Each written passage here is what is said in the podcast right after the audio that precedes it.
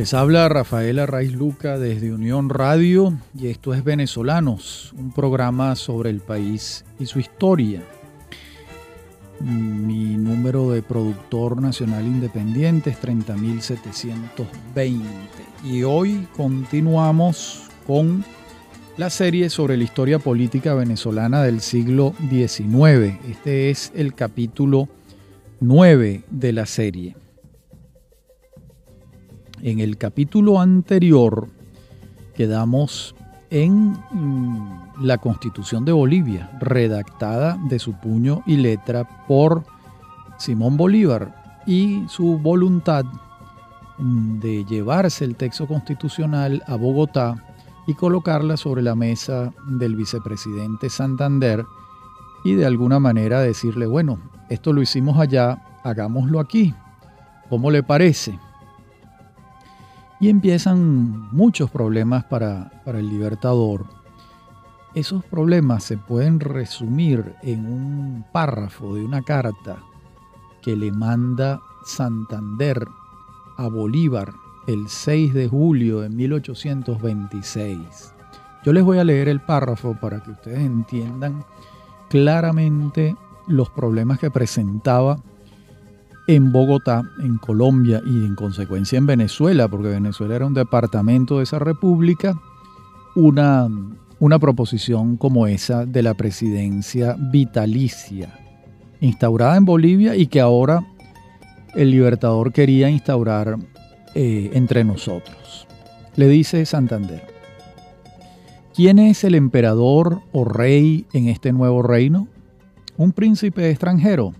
No lo quiero porque yo he sido patriota y he servido 16 años continuos por el establecimiento de un régimen legal bajo las formas republicanas. En mi posición, y después de que he logrado una mediana reputación, sería la mayor iniquidad traicionar mis principios y faltar a mis protestas. El emperador es usted, obedezco gustoso y jamás seré conspirador porque usted es digno de mandarnos, porque nos gobernará según las leyes, porque respetará la opinión sana del pueblo, porque es justo, desinteresado, filantrópico, etc. Y después de su muerte, ¿quién es el sucesor? Páez, Montilla, Padilla. A ninguno quiero de jefe supremo vitalicio y coronado no seré más colombiano y toda mi fortuna la sacrificaré antes de vivir bajo tal régimen. Bueno, esta carta es una pieza de notables sutilezas que pone el dedo en la llaga. El único vitalicio que acepta Santander es Bolívar, mientras todos los demás aspiran legítimamente a sucederlo. De modo que la proposición bolivariana era imposible de digerir para Santander y para la inmensa mayoría, esa es la verdad.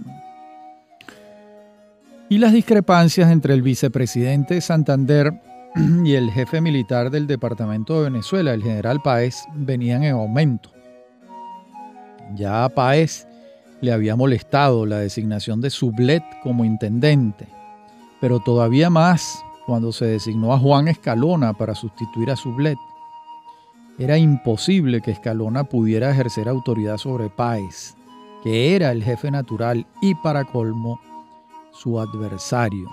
No obstante, Páez aceptó a regañadientes el nombramiento de Escalona.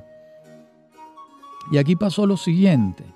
En diciembre de 1824, un grupo de hombres armados intenta hacerse del armamento que estaba en Petare, en el pueblo de Petare. Recuerdan ustedes que entonces Petare era un pueblo del mismo valle de Caracas, pero muy lejano.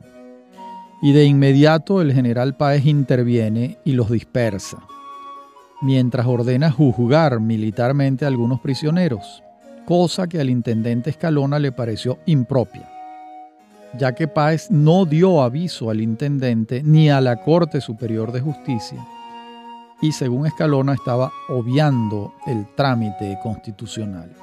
Así se lo reclama Escalona al gobierno en Bogotá y en Bogotá le dan la razón, ordenándole al poder militar entregar al civil a los imputados.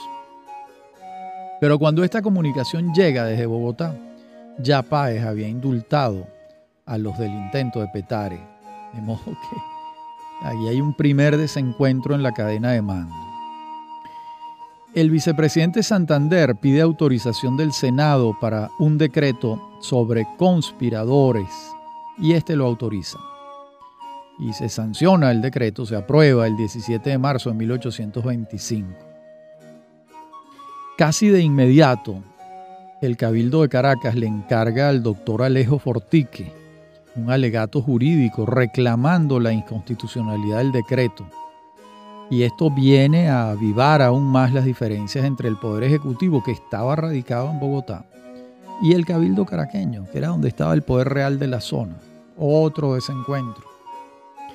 El comandante general Páez convoca el 29 de diciembre de 1825 a la población de Caracas para un alistamiento militar solicitado por el presidente de la República en Bogotá. Y muy pocos acuden a la cita y Páez se molestó y termina regañando a la escasa audiencia que hay allí. Y de esto se va a valer el intendente Escalona para solicitar ante el Ejecutivo la investigación de los hechos y sus posteriores sanciones. Eso hace el Ejecutivo ante el Senado de la República reunido en Bogotá y suspenden a Páez de sus funciones y lo ordenan comparecer ante el Congreso reunido en Bogotá. Páez no acata la orden, por supuesto. Mientras tanto, es sustituido por el general Escalona, lo que fue tenido por muchos venezolanos como una ofensa a su máximo líder militar. Y a partir de entonces se fue articulando el desconocimiento a la medida tomada y se colocaron al margen de la constitución vigente. Así fueron, esa fue la escalada del conflicto que hubo allí que hubo allí. Y la Municipalidad de Valencia, reunida el 30 de abril de 1826, argumentando que el pueblo había caído en un disgusto supremo como consecuencia de la separación del general Páez de sus funciones militares y que esta circunstancia estaba por crear una crisis nacional, acuerda por su parte restituirle el mando a Páez, desconociendo el mando del Poder Ejecutivo y Legislativo reunido en Bogotá. Y Páez acepta el 3 de mayo y el 5 de mayo se suma la Municipalidad de Caracas, que reconoce la restitución del general Páez. Y estos son los hechos que el pueblo denominó como la cosiata. Allí estaban aludiendo a una obra de teatro que se presentaba en Valencia, en la que un actor declinaba el vocablo cosa. Y designaron estos hechos con el nombre de la cosiata. Y el 14 de mayo de 1826 el general Páez jura ante la Municipalidad de Valencia cumplir las leyes y hacerlas cumplir. Y también jura, y digo textualmente, no obedecer las nuevas órdenes del gobierno de Bogotá. Y el 29 de mayo, en sesión solemne de la Municipalidad de Caracas, juran ante Páez, ahora jefe civil y militar, las nuevas autoridades del Departamento de Venezuela. ¿Quiénes son? El general Santiago Mariño, segundo jefe militar. El doctor Cristóbal Mendoza, intendente. El doctor Suárez Aguado, provisor y vicario capitular. Y el doctor Francisco Javier Llanes, presidente de la Corte Superior de Justicia. Y esta autonomía del Departamento de Venezuela se sigue manifestando en una asamblea popular reunida el 5 de noviembre de 1826 en la iglesia de San Francisco, aquí en Caracas. Y allí se solicita, mediante el voto popular, que se instaure lo siguiente. Voy a leerles el párrafo literal de lo que están solicitando. El sistema popular representativo federal, como se haya establecido en los Estados Unidos de la América del Norte, en cuanto sea compatible con las costumbres, climas y particulares circunstancias de los pueblos que forman la República de Colombia. Se solicita la remisión del acta al libertador, a quien invocan como mediador de la solicitud. Es decir, ¿qué le están pidiendo? Que se asuma el esquema federal para que estos hechos no ocurran. Y aluden a los Estados Unidos donde el sistema federal ha funcionado extraordinariamente bien. De modo que eso es lo que está en el fondo de esto. Y el 10 de noviembre se reúne otra Asamblea Popular en Valencia y el 13 del mismo mes PAE señala por decreto la constitución de los colegios electorales para la constitución de un Congreso Constituyente el 10 de enero de 1827. Pero hasta ahí, e, estos hechos ya sí tuvieron una resistencia y mucha gente empezó a temer que se avanzara hacia una guerra civil. Santander se queja amargamente ante Bolívar del desconocimiento de la constitución por parte de Páez y le ruega que intervenga. Y Bolívar manda de avanzada a su edecán, a Daniel Florencio Oliri, y este dialoga con Páez para buscar un avenimiento, una conciliación, y pasan 10 días de negociaciones, que Páez se acogiera a lo dispuesto por Santander y el llanero le dijo, espero que el presidente no me forzará a ser su enemigo y a destruir Colombia con una guerra civil. Bueno, más claro, no canta un gallo. Entonces Bolívar, cuando decide venir, ya sabe con lo que se va a enfrentar. Inicia su viaje a finales de 1826 y el 11 de diciembre de 1826 buscaba ablandar a Páez y le escribe una carta. Esa carta la vamos a leer en la próxima parte del programa y vamos a ver qué hace Bolívar en esos seis meses que pasa en Caracas. Ya regresamos.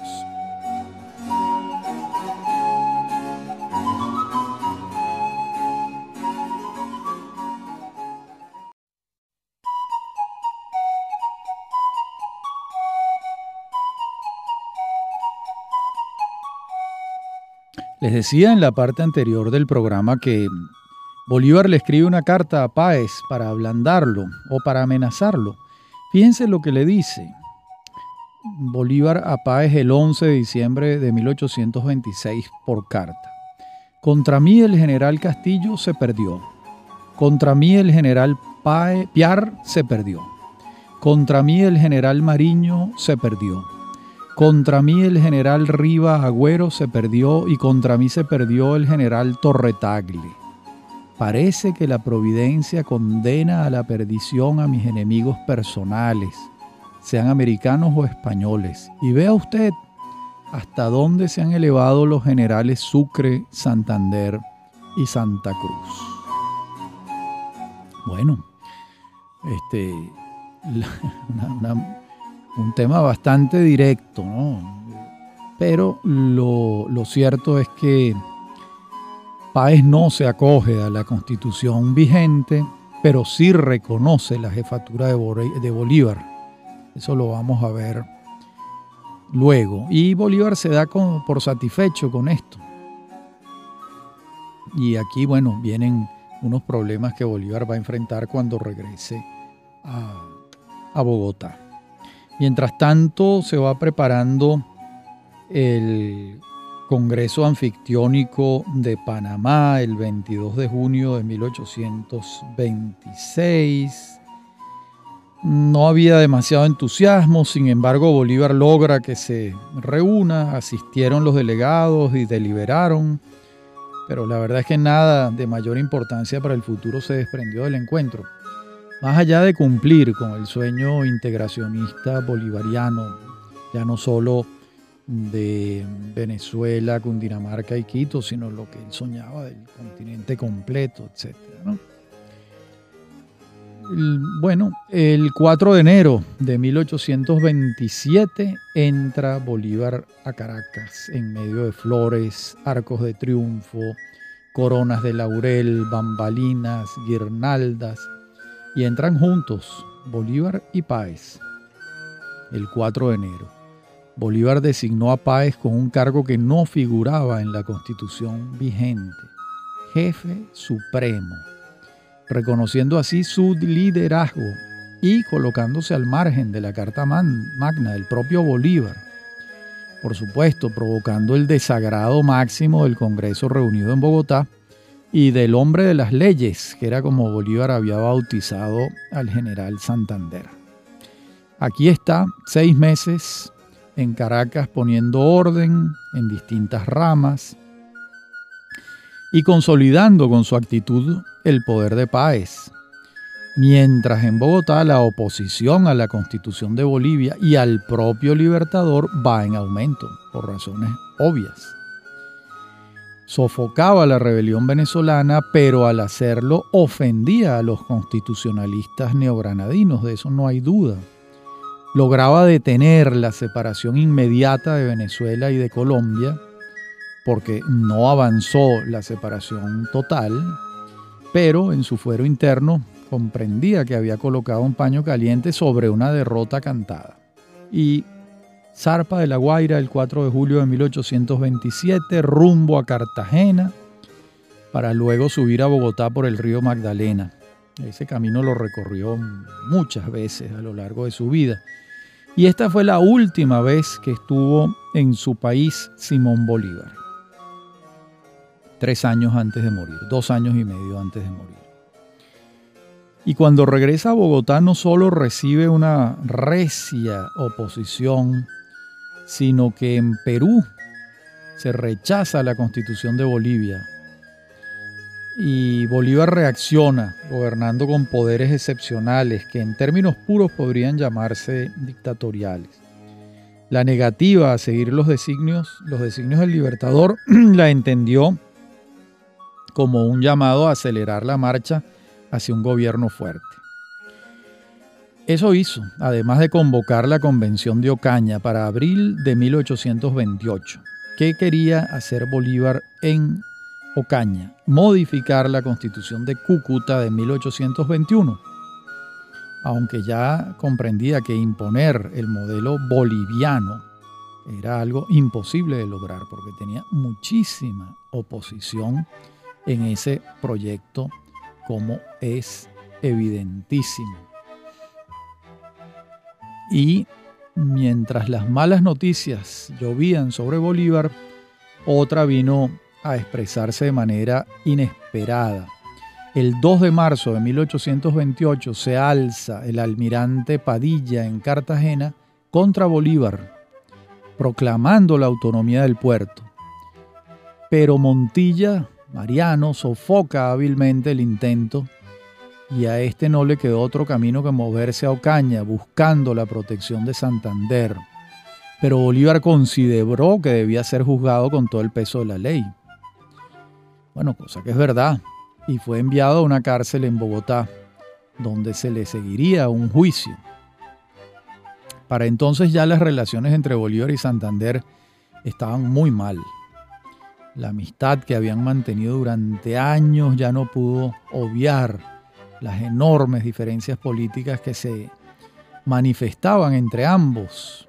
Y en esta situación es que acuden cada uno con sus seguidores a la Convención de Ocaña en abril de 1828.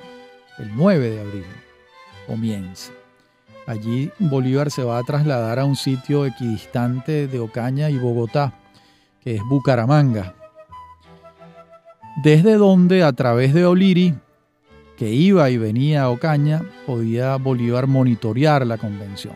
Así estuvo durante los meses en que se reunió la asamblea y dialogaba con otros oficiales, entre ellos el francés Luis Perú de la Croix, quien de, con esas conversaciones, con esas confesiones de Bolívar va a escribir el famosísimo Diario de Bucaramanga, que es un documento de primera mano y valiosísimo que nos permite conocer las costumbres y opiniones de Bolívar en esta etapa final de su vida. Ya era un hombre de 45 años, cuando está haciendo balances de lo ocurrido y tiene opiniones finales sobre la gente y los hechos. Era un hombre muy joven, pero ya estaba enfermo. Recuerden el malestar que le dio en Pativilca en 1824. Y el forcejeo entre bolivarianos y santanderistas en la Convención de Ocaña fue intenso, hasta que la única solución que se encontró fue ratificar la constitución de Cúcuta y olvidarse de un nuevo texto constitucional que siguiera las pautas de la constitución boliviana. Y los bolivarianos abandonaron la asamblea y ésta se disolvió sin ningún efecto el 11 de junio de 1828. De modo que eh, el 13 de junio en Bogotá un grupo de bolivarianos radicales encabezado por Pedro Alcántara Herrán se reúne en una junta y le confiere poderes dictatoriales a Bolívar. Le otorgan el poder absoluto. Santander es separado de la vicepresidencia y designado por Bolívar como embajador de Colombia ante los Estados Unidos y es un cargo que Santander no acepta, no lo llega a desempeñar. Es decir, lo acepta pero no lo llega a desempeñar. Y el 27 de agosto de 1828, Bolívar sustituye la constitución de Cúcuta de 1821 por un decreto orgánico firmado por sí mismo que consagra la dictadura. Ahí hay unos considerandos donde él explica por qué se erige como dictador en los términos romanos del, del, del vocablo y el libertador presidente asume el mando con base en la imposibilidad de que la Convención de Ocaña llegue a un acuerdo modificatorio de la Constitución de Cúcuta.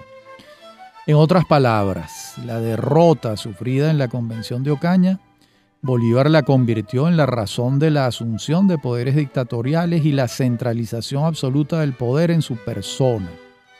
Bueno, por supuesto, sus opositores ya no eran ni pocos ni indefensos y reaccionaron rápido.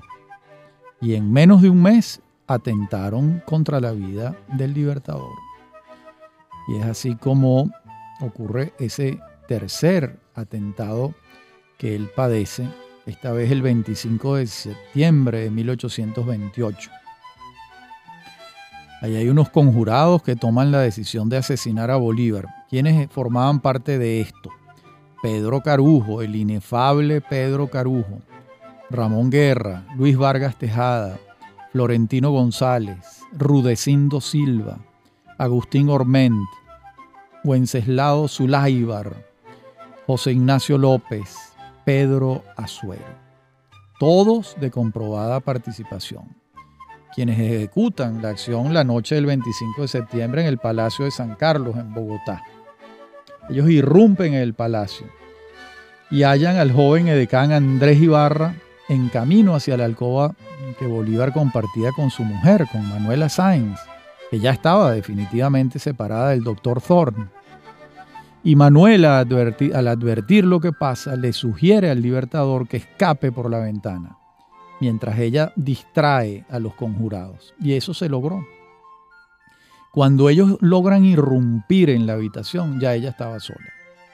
Le dieron patadas en el piso, la maltrataron, esperando que confesara dónde estaba Bolívar.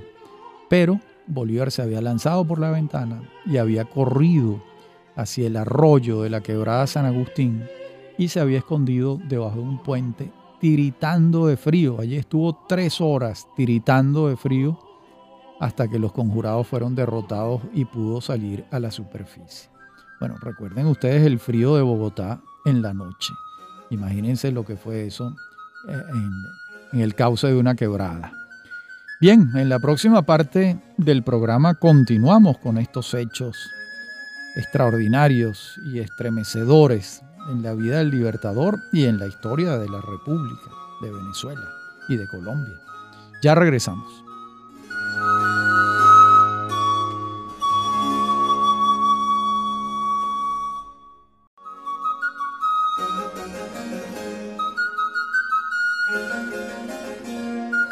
Decíamos en la parte anterior del programa que Bolívar estuvo en el cauce de Río, tiritando de frío, hasta que fueron sometidos los conjurados. En ese triste episodio, Carujo mató de un tiro a William Ferguson, que venía en auxilio de su jefe. Recordemos que Ferguson había llegado al, había llegado en la Legión Británica y se quedó con Bolívar y fue un hombre de su más estrecha confianza. Finalmente, el general Urdaneta controla la situación y alcanza a hacer prisioneros a todos los participantes. Y Bolívar lo designa para presidir el tribunal militar que va a seguir el juicio. Y este tuvo lugar de inmediato. Entonces se acusó a Santander y a Padilla de haber formado parte del complot. El 7 de noviembre de 1828 se despidió la sentencia y fueron pasados por las armas casi todos, excepto Carujo, Santander y algunos otros. Entre los sentenciados y ejecutados estuvo el almirante Padilla, nada menos, el héroe de la batalla naval de Maracaibo. Santander se fue a Europa, después de haber estado varios meses preso en Cartagena, y Carujo se fue a Venezuela, ya que a ambos se les trocó la sentencia, se les cambió la sentencia de muerte por el exilio. Bolívar no salía de su asombro. Entonces afirmó que Manuela Sáenz era la libertadora del libertador porque le había salvado la vida y era tal cual a sí mismo pero también era evidente para Bolívar que la oposición a su proyecto constitucional y ese coqueteo con formas monárquicas, mm, pues tenía una resistencia muy, muy grande hasta el punto de que trataron de matarlo. Y esa oposición a Bolívar continuó en el sur de Colombia. Y José María Obando se alza en Popayán y se le suma José Hilario López y ambos estimularon a De la Mar al frente de Perú para que la emprendiera en contra de Bolívar. Y Bolívar por su parte se mueve de Bogotá hacia el sur a dialogar con Obando y lo convence de que deponga las armas. Llegan a un acuerdo.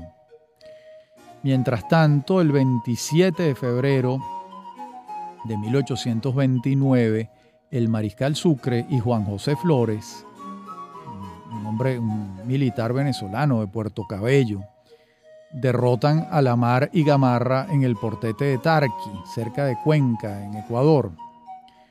Los peruanos habían invadido a Colombia en oposición a Bolívar. Como vemos, se había abierto la caja de Pandora y los demonios oposicionistas al centralismo bolivariano estaban sueltos. Todo esto es consecuencia de la proposición de la Constitución de Bolivia como un hecho fundamental. Había otras animadversiones, pero esa fue, esa fue la que destapó la caja de Pandora.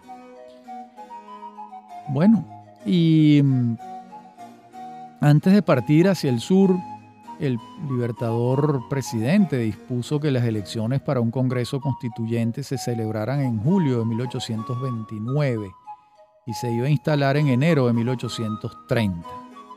Así le ponía fecha de caducidad a su dictadura, desdiciendo a los que creían que él pretendía perpetuarse con poderes extraordinarios en el poder. Bueno, Bolívar no perdía el sentido de la realidad y era evidente que su gobierno fuerte, lejos de poner orden y acabar con la anarquía que tanto Bolívar temía, lo que estaba haciendo era agua por todas partes, estaba aumentando la crisis política.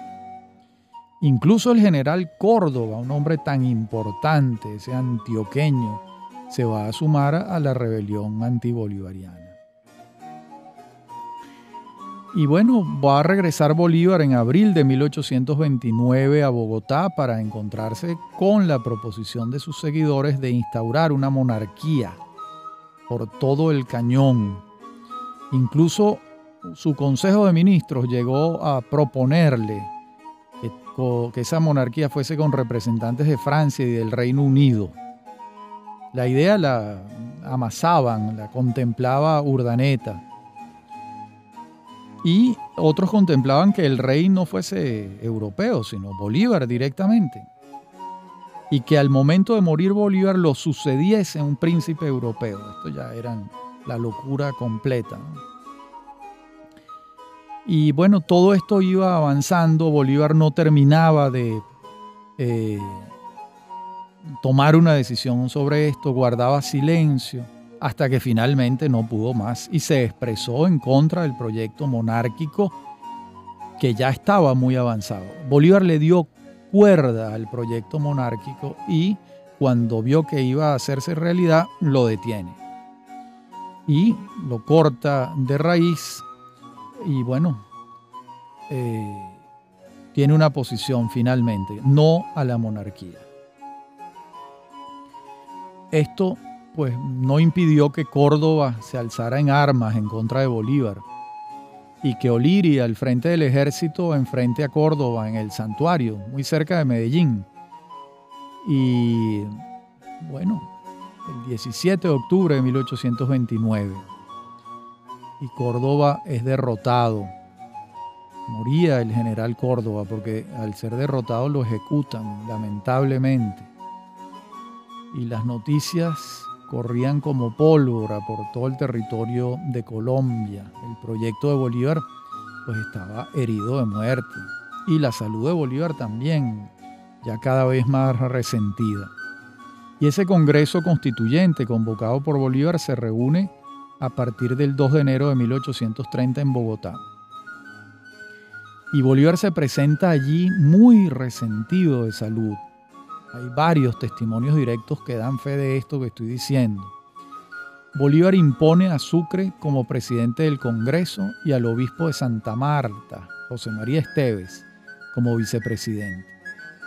Y él llamó al Congreso con un nombre que no, no cabía dentro de él, que era Congreso Admirable, porque aquello fue una asamblea que tuvo poco de admirable, sobre todo para él, que ya estaba eh, bajando la guardia. y en su, así se refleja en su discurso de renuncia a la presidencia y de abandono de la vida pública. Y dice en ese discurso, concluye el discurso diciendo esto, que es una de las frases más dramáticas de Bolívar. Dice, después de designar a Domingo Caicedo como presidente interino de la República de Colombia, él señala en el discurso, con ciudadanos, me ruborizo al decirlo la independencia es el único bien que hemos adquirido a costa de los demás. Wow. Bueno, había recibido carta de Páez en diciembre donde le señalaba que era imposible detener la voluntad separatista de Venezuela y que propusiera esto en el Congreso. Bolívar no lo hizo, naturalmente, pero había recibido la carta de Páez solicitándoselo. Ya Bolívar sabía que lo inevitable estaba en marcha, es decir, la disolución de Colombia, el fracaso de su proyecto político integracionista de los departamentos de Venezuela, Cundinamarca y Quito alrededor de la denominación Colombia. Bueno, por otra parte, en la Asamblea de Valencia designa a Páez para que consagre la separación de Colombia y convoque un Congreso Constituyente el 13 de enero de 1830. Y pues así fue.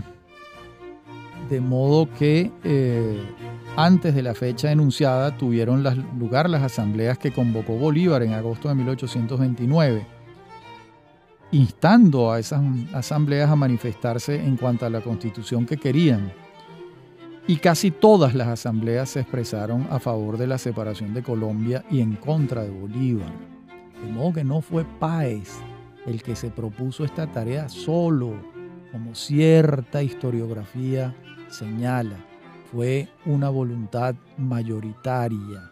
Es cierto que Páez buscaba la separación, pero también es cierto que la mayoría buscaba la separación de Colombia.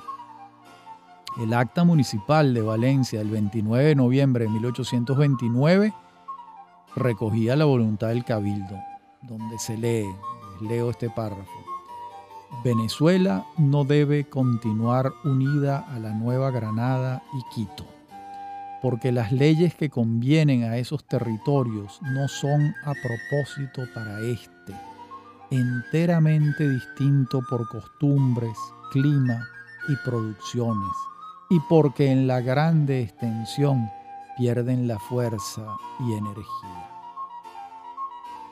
Caramba. El 13 de enero el general Páez asume el mando de acuerdo con el dictamen de la Asamblea de Valencia y convoca a un Congreso Constituyente, así como a designa un gabinete ejecutivo. El Congreso se instala en la Casa de la Estrella en Valencia el 6 de mayo de 1830 e inicia sus deliberaciones. El 13 de mayo el Departamento del Sur de Colombia se separa y declara el Estado independiente de Ecuador al mando del venezolano Juan José Flores. Y estas noticias las va recibiendo Bolívar en su viaje hacia la costa colombiana, derrotado y enfermo. Ya se ha despedido para siempre del gran amor de su vida, Manuela, mi adorable loca, como él la llamaba, por cartas. Y en julio recibe una noticia fatal para él, quizás peor que ninguna otra, el asesinato de Antonio José de Sucre en Berruecos. En la última parte del programa veremos estos hechos. Ya regresamos.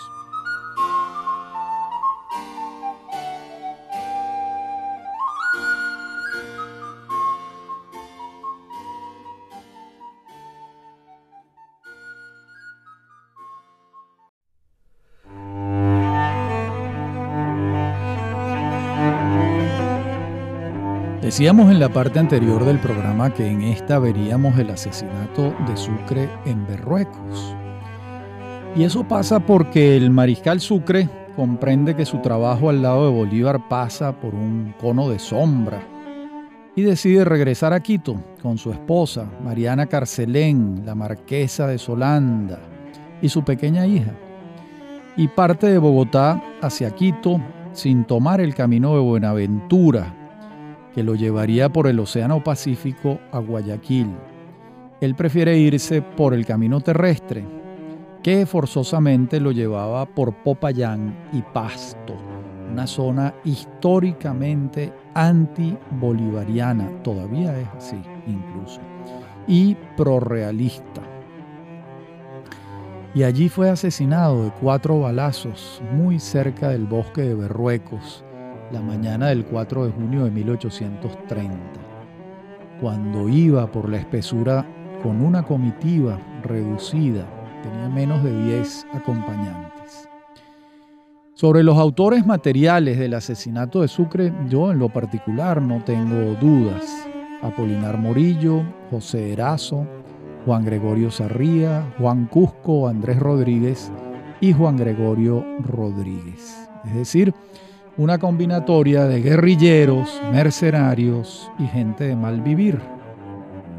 Sobre los autores intelectuales, en 1839, nueve años después, se hizo preso a Erazo por otros motivos y se interrogó a Morillo, Apolinar, quien confesó que actuaban por instrucciones del general José María Obando y Obando formaba parte del grupo de enemigos políticos del Libertador.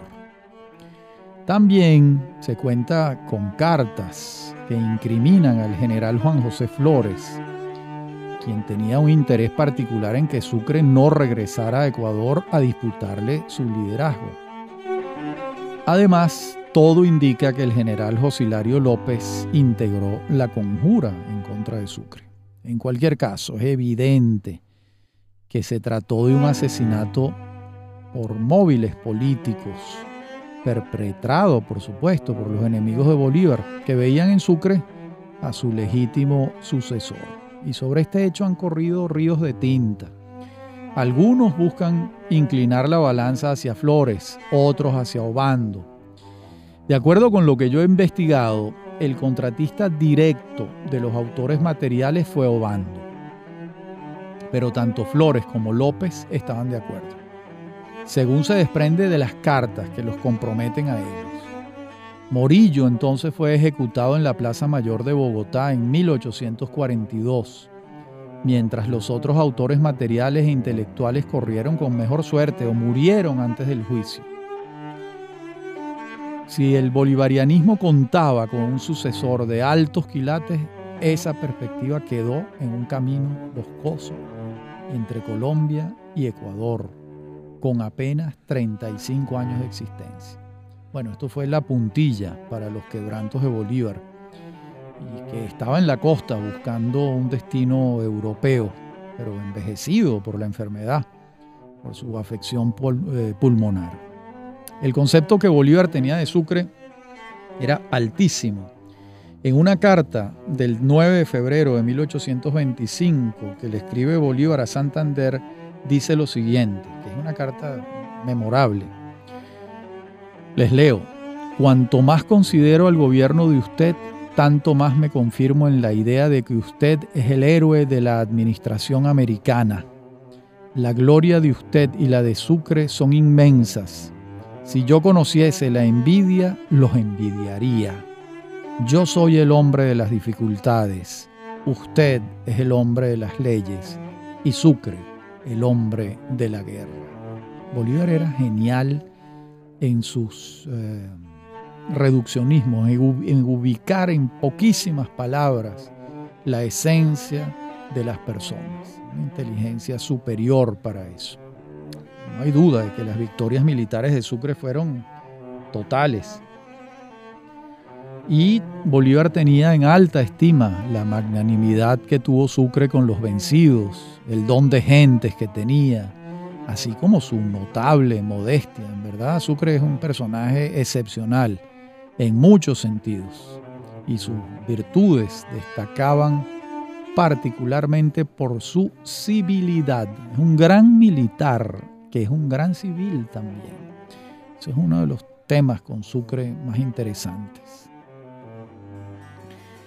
Y bueno, entre tanto, el Congreso Constituyente de Valencia continúa en su tarea y la concluye el 22 de septiembre de 1830, cuando se sanciona la nueva Constitución Nacional de la República de Venezuela. Venezuela vuelve a ser una república, aquella que fue fundada el 5 de julio de 1811 y que se subsumió durante 11 años dentro de la República de, Colombia como un departamento.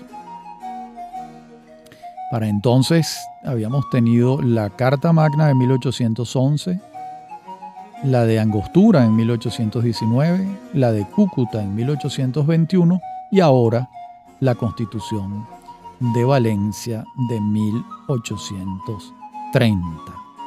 Se redacta una constitución que tenía la impronta de varias. Y luego, el 24 de marzo de 1831, con base en la Constitución del 30, es electo José Antonio Páez como presidente de la República. En nuestro próximo programa vamos a ver la muerte de Bolívar en Santa Marta y el comienzo de la nueva vida republicana de Venezuela bajo la égida de José Antonio Páez. Hasta aquí nos trajo el río. Ha sido un gusto hablar para ustedes, como siempre. Soy Rafael Arraiz Luca. Me acompañan en la producción Inmaculada Sebastiano y Fernando Camacho y en la dirección técnica Giancarlo Caraballo. A mí me consiguen en mi correo electrónico rafaelarraiz.hotmail.com y en Twitter, arroba Rafael Arraiz. Hasta nuestro próximo encuentro cuando estaremos trabajando el capítulo 10 de esta serie sobre la historia política venezolana del siglo XIX.